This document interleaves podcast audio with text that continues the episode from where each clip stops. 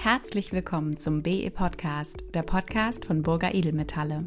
Mein Name ist Larissa Böhm und in dieser Folge ist Herr Dr. Stürmer, unser Vorstandsvorsitzender, zu Gast beim Schmuckdesigner Ralf Kellenberger in Frankfurt. Viel Spaß! Meine Damen und Herren, ich bin heute in Frankfurt. Die Pandemie ist ein bisschen tatsächlich äh, so, dass wir wieder reisen können und ich freue mich sehr, dass uns Ralf Kellenberger in Frankfurt eingeladen hat um auch hier mal einen neuen Eindruck zu bekommen, ähm, nicht die Frage der Pandemie in den Mittelpunkt zu rücken, sondern was macht ein junger Designer, der wirklich jetzt in den Markt reinkommt, der hier in Frankfurt auch ein neues Geschäft hat, in dem wir uns befinden. Ähm, Ralf Kellenberger ist über zwei Meter groß, um uns mal vorzustellen. Ich schätze, Sie sind so Mitte 30, wenn ich das so sagen darf. Ist das so genau, richtig 39. gesagt? 39. Ja. Und wir haben uns auch gerade über die türkisblaue Farbe, die Ihnen sehr, sehr viel am Herzen liegt, unterhalten, mit denen Sie die Wände gestrichen haben, sogar zweimal. Also nochmal ganz herzlichen Dank, dass ich dabei sein darf, dass ich hier sein darf und dass ich dich kennenlernen darf. Ralf, ich möchte mit einer Frage einsteigen, die wir eben auch im Vorfeld schon so ein bisschen tangiert haben. Wie kommst du zum Design deiner Schmuckstücke? Ähm, also wie ich es vorhin schon kurz erwähnt habe, ich äh, habe mein, mein, meine Philosophie ist, all die Dinge in neuen Kontext zu setzen und ich gehe viel auf Flohmärkte, verloren gegangene, suche nach verlorene Knöpfe, nach, nach verlorene Elemente und versuche die in neuen Kontext zu setzen und dieses Thema aus alt macht neu, das ist, spielt bei mir eine ganz große Rolle. Und wenn du das so siehst auf dem Flohmarkt, hast du dann schon ein Bild und sagst, das inspiriert mich oder veränderst du das Schmuckstück, was du dort gefunden hast? Wie stark stark gehst du ins freie Design dann letztendlich rein? Sind auch Möbelstücke vielleicht Inspirationsquellen? Im, ja, also im Prinzip ist alles eine Inspiration und es ist irgendwie eine, eine ich, wenn ich, also ich male ja auch äh, privat, ich kann auch nicht vorher sagen, was ich jetzt mal. Das sind einfach, ich lasse den meinen Gefühlen freien Lauf und auch auf dem Flohmarkt, da lasse ich mich komplett treiben und dann ziehen mich Dinge an und die sprechen mich an auf einmal bilden sich bei mir Ideen. Wenn ich zum Beispiel jetzt einen alten Pin sehe, der ist, du siehst, das war mal ein Löwenkopf und der, der ist aber fast mehr, nicht mehr erkennbar. Ich sehe, okay, den kann man in einen neuen Kontext setzen. Da könnte ich eine schöne Form bauen und arbeite den Löwen wieder aus und passe den halt dann an. Und das sind einfach Dinge, die während ich unterwegs bin, passieren die. Und da ist wirklich für mich alles eine Inspiration. Architektur, Möbel. Also da gibt es wirklich, ich lasse mich da, ich versuche wirklich, äh, mich von nichts einschränken zu lassen. Um das zu können, muss man aber auch das Geschäft verlassen. Bist du viel unterwegs deswegen und gehst mit offenen Augen durch die Straßen? Ist das geplant auch oder wie, wie gehst du mit dieser Inspirationszeit um, die scheinbar notwendig ja. ist? Also ich war ja elf Jahre, wie ich schon gesagt hatte, bei Diesel und bin letztes Jahr ausgestiegen. Vielleicht für alle Zuhörer, Diesel ist tatsächlich nicht der Kraftstoff, sondern das ist die Jeansmarke. Die Jeansmarke, genau. War verantwortlich für die Schmuckkollektion weltweit und ähm, das war natürlich, hat mich geprägt. Ich hatte auch schon während Diesel meine eigene Kollektion aufgebaut, die äh, erst hieß die Ralf Raquel Kell von Ralf Kellenberger, die ersten Buchstaben.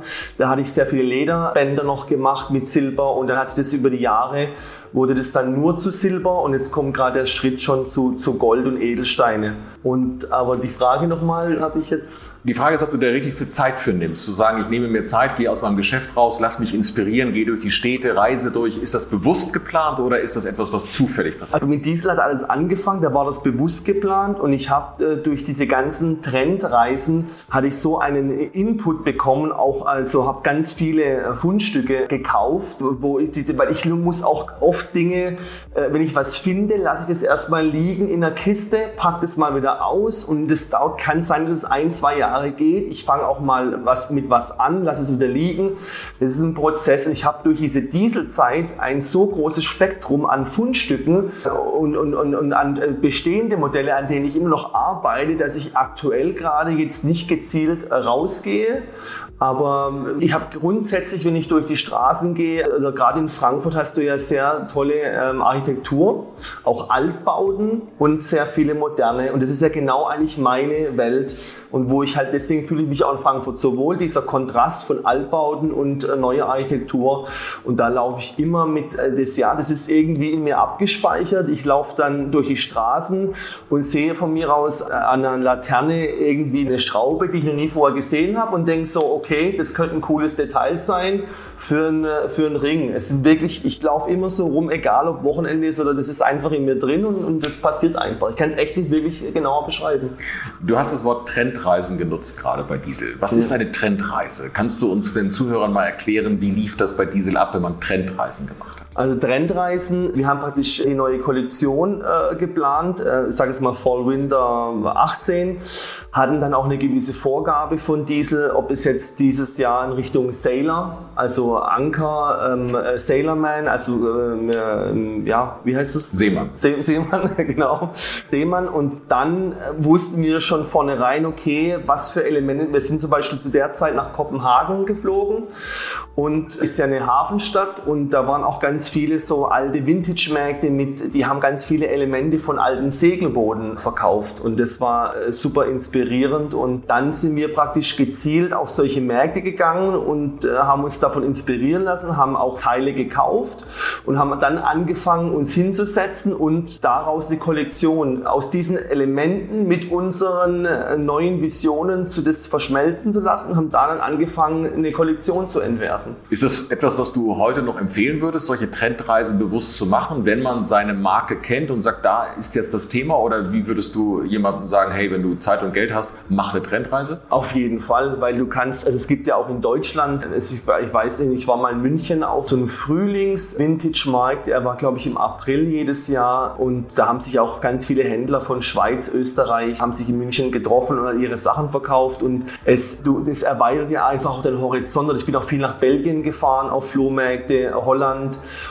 und das, ja, das ist also allein Internet, da gibt es halt, da bist du irgendwo, finde ich, wieder eingeschränkt, weil es wird auch sehr viel halt kopiert und du kannst zwar schon auch die Inspiration sammeln, aber von Schmuck, für Schmuck finde ich halt gerade solche Vintage-Märkte ähm, oder so Städtereisen wirklich sehr interessant. Also mir bringt es sehr viel, weil das einfach wieder mir was, so eine neue Energie gibt. Wenn ich jetzt nur in meinem Raum sitzen würde die ganze Zeit oder in meiner Stadt die gleiche Umgebung, da, da würde ich irgendwann ein, mental einschlafen. Ich brauche immer wieder eine neue Challenge. Mein Hirn muss was, was Neues entdecken und dann entstehen wieder bei mir sofort, äh, wenn ich in eine Stadt gehe, in eine neue, da explodiert bei mir innerlich, weil ich einfach so viel aufnehme, was wahrscheinlich kein anderer macht, weil ich halt in dieser Welt so lebe und äh, ja. Liebe Zuhörer, momentan tatsächlich ist es so, dass äh, man den Eindruck haben könnte, wir leben hier tatsächlich in einer sehr rückwärtsgewandten Welt, aber Sie werden im Laufe des Podcasts noch sehen, dass dann von dieser Vintage-Idee zu einer wahnsinnigen Modernisierung eben noch die Brücke geschlagen wird durch Ralf,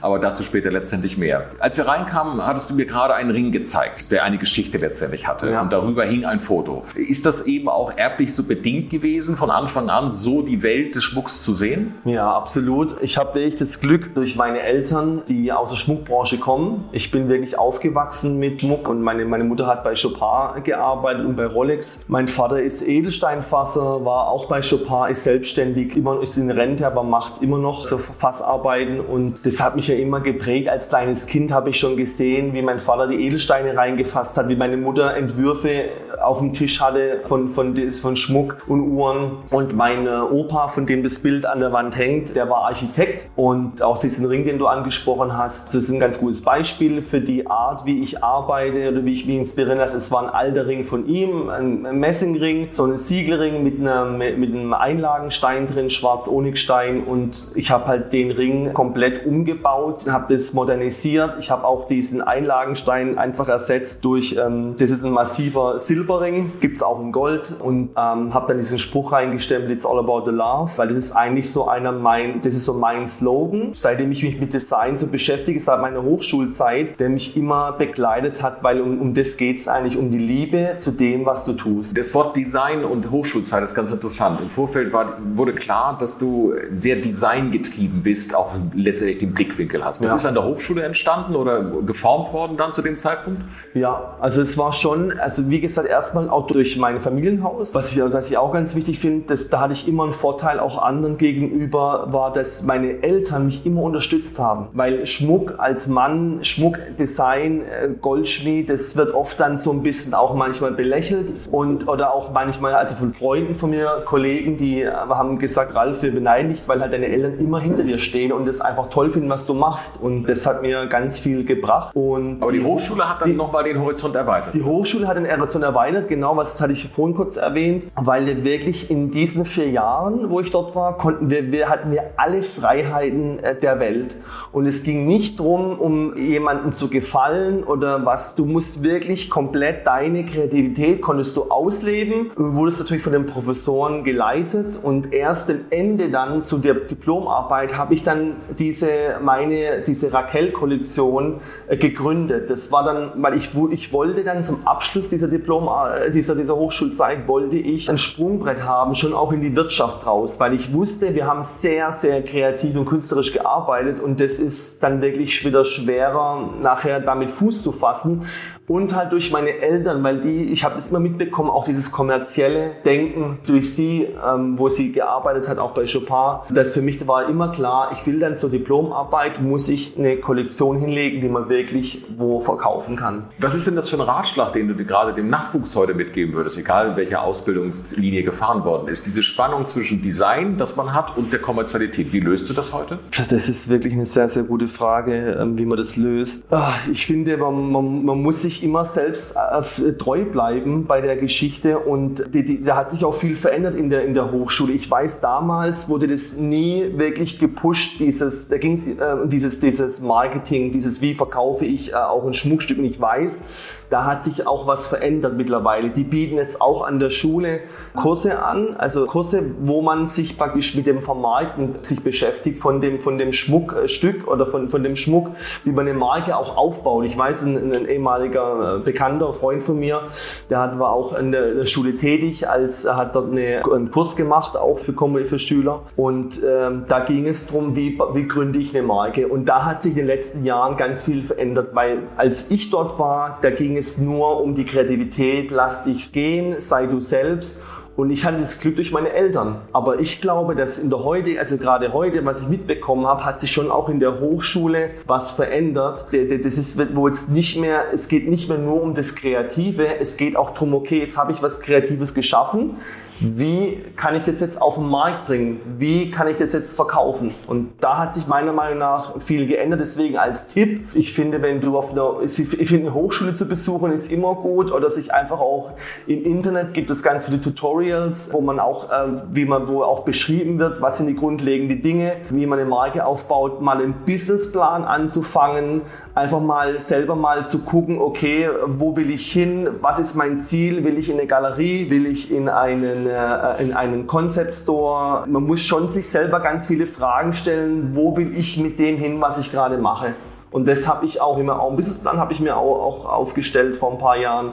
Und der hat mir ganz viel geholfen, weil es ist ja auch wie so eine Bibel für dich, wo du es, wo einfach auch, du, du merkst, deine Marke, die lebt und du musst ja immer wieder dich dann auch wieder was verändern. Du siehst dann, okay, bin ich jetzt da gelandet, wo ich jetzt bin? Was muss ich ändern? Wenn es nicht so gekommen ist, muss ich vielleicht mein Design ändern? Muss ich vielleicht den, äh, die Richtung ändern? Ob ich in eine Galerie jetzt doch eher will oder in ein Schmuckgeschäft oder ein Concept Store? Also es ist wirklich wirklich eine, es ist eine ganz schwierige Sache. Man muss den absoluten, ähm, ja, das absolut ehrgeizig halt, oder man muss es unbedingt wollen. Das ist das, was ich irgendwie halt nur sagen kann, weil es, der Markt ist schwer. Wenn ich jetzt auf, auf Social Media sehe, gibt es ja ganz viele, wo sich Schmuckdesigner nennen und die lassen sich dann in China eine Kollektion zusammenstellen und präsentieren sie auf Instagram und sagen, die sind Schmuckdesigner und verkaufen das. Und ich finde über die Zeit, über die Jahre, dass sich einfach, das, wenn, wenn man ehrlich ist und wirklich authentisch bleibt. Ich glaube, dass man dann über die Jahre gesehen eine große Chance hat mit seiner Marke und muss wirklich immer offen auch sein für Kritik und immer sich hinterfragen, macht man gerade das, das Richtige oder auch wenn es mal gut läuft, ist es eigentlich immer, eigentlich muss es ein Ansporn sein, okay, wie kann es besser laufen? Wie wichtig ist dir ähm, ein kreatives, persönliches Umfeld? Du hast erwähnt, dass du es genießt, mit anderen, die auch so denken wie du, auch sich austauschen zu können.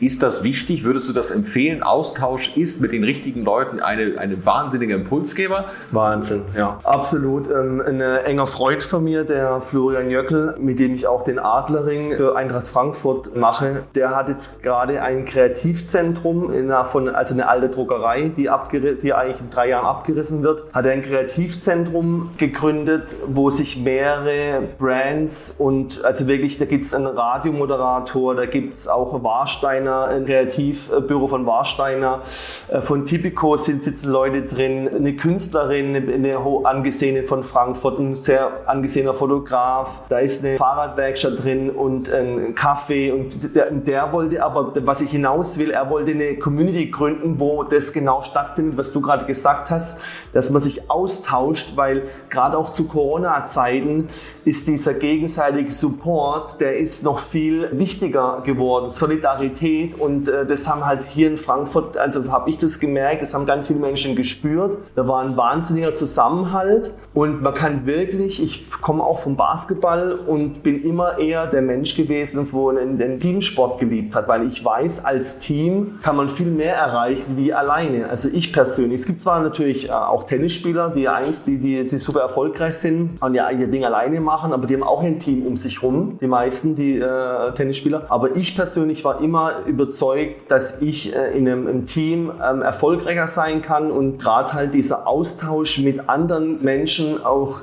das, ich finde es, ich, ich finde es umso spannender, wenn jemand von einem ganz anderen Ecke kommt, wie jetzt, wenn ich mich jemand, auch im Schmuckbusiness zu tätig. Eigentlich soll es ein blöd klingen, aber das ist fast, ist für mich eher uninteressant, mich mit jemandem vom, mache ich natürlich auch, aber ich finde es immer super spannend, wenn ich mich jetzt zum Beispiel mit jemandem, der alte Fahrräder zusammenbaut, unterhalte. Oder, je, oder ein Architekt, wo gerade irgendwelche alte Altbauten oder auch irgendwie neue Sachen saniert oder, oder baut. Das finde ich immer sehr, sehr spannend, wo ich merke, dass das, da, da passiert irgendwas in mir drin. Und das suche ich auch immer so und versuche mein Netzwerk auch so aufzubauen. Und das ist, äh, weil Netzwerk ist in der heutigen Zeit, ist das wirklich das A und O. Team und Netzwerk fielen als Begriff. Ich glaube, es richtig verstanden zu haben, die Herstellung des Schmucks geschieht auch in einem Netzwerk. Genau. Wie, ja. wie läuft das bei dir ab? Also ich bin ja kein Goldschmied, ich bin Schmuckdesigner und ich, ich, ich tue zu 80, 90 Prozent zeichne ich meine Ideen, meine Konzepte auf und habe in, in Pforzheim eigentlich mein ganzes Team äh, von Gießereien, von Gummiformen, Modellbauern, auch Goldschmiede, weil die beschäftigen, die, das Team, was ich habe, jeder beschäftigt sich jeden Tag mit seiner Materie zu 1000 Prozent und der ist, ich kann nie so gut werden, wie die das machen und meine Stärke ist halt das Design, die Kreativität, die Ideen zu bringen. Und ich habe halt im Pforzheim das Glück, das habe ich mir über Jahre aufgebaut, gute Menschen zu haben, die das perfekt umsetzen, was ich mir vorstelle. Und mir ist auch sehr, sehr wichtig, egal ob es jetzt ein Polierer ist oder Polisseus oder Gummiformen oder, ich, wie gesagt, ich war mit Frankfurt mit den Vorständen zusammengesessen. Mir ist immer wichtig, dass ich einen guten Bezug zu der Person habe. Das ist mir ganz, dass da eine Sympathie da ist und dann kann auch ein gutes Business entstehen. Egal auf welcher Ebene ich mit wem ich unterhalte, ich suche immer, will mit jedem ein gutes, da muss eine Sympathie da sein und das ist mir ganz wichtig. Dann habe ich auch mit Leuten das mal getestet und, und so sieht man halt, funktioniert das, weil das ist für mich die Basis, wo ich halt, wo ich, wo, wo ich halt dann weiß, okay, da kann was, das ist, ich, das ist ein gutes Fundament für die Zukunft.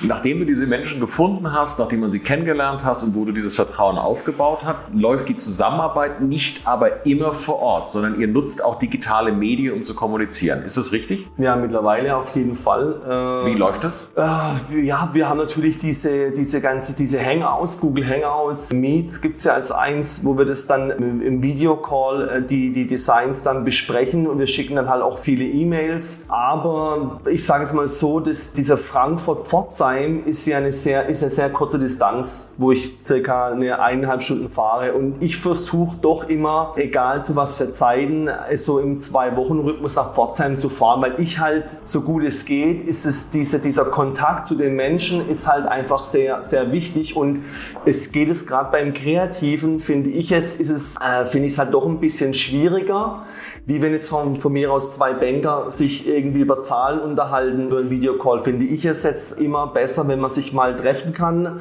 Aber wir haben es aufgrund Corona auch durch Videocalls, haben wir uns dann zusammengesetzt, haben Dinge besprochen, was auch funktioniert hat. Also wenn ich das so sehe, du gibst die klare Empfehlung, hey, macht Trendreisen, schaut euch ja. um, was euch inspiriert.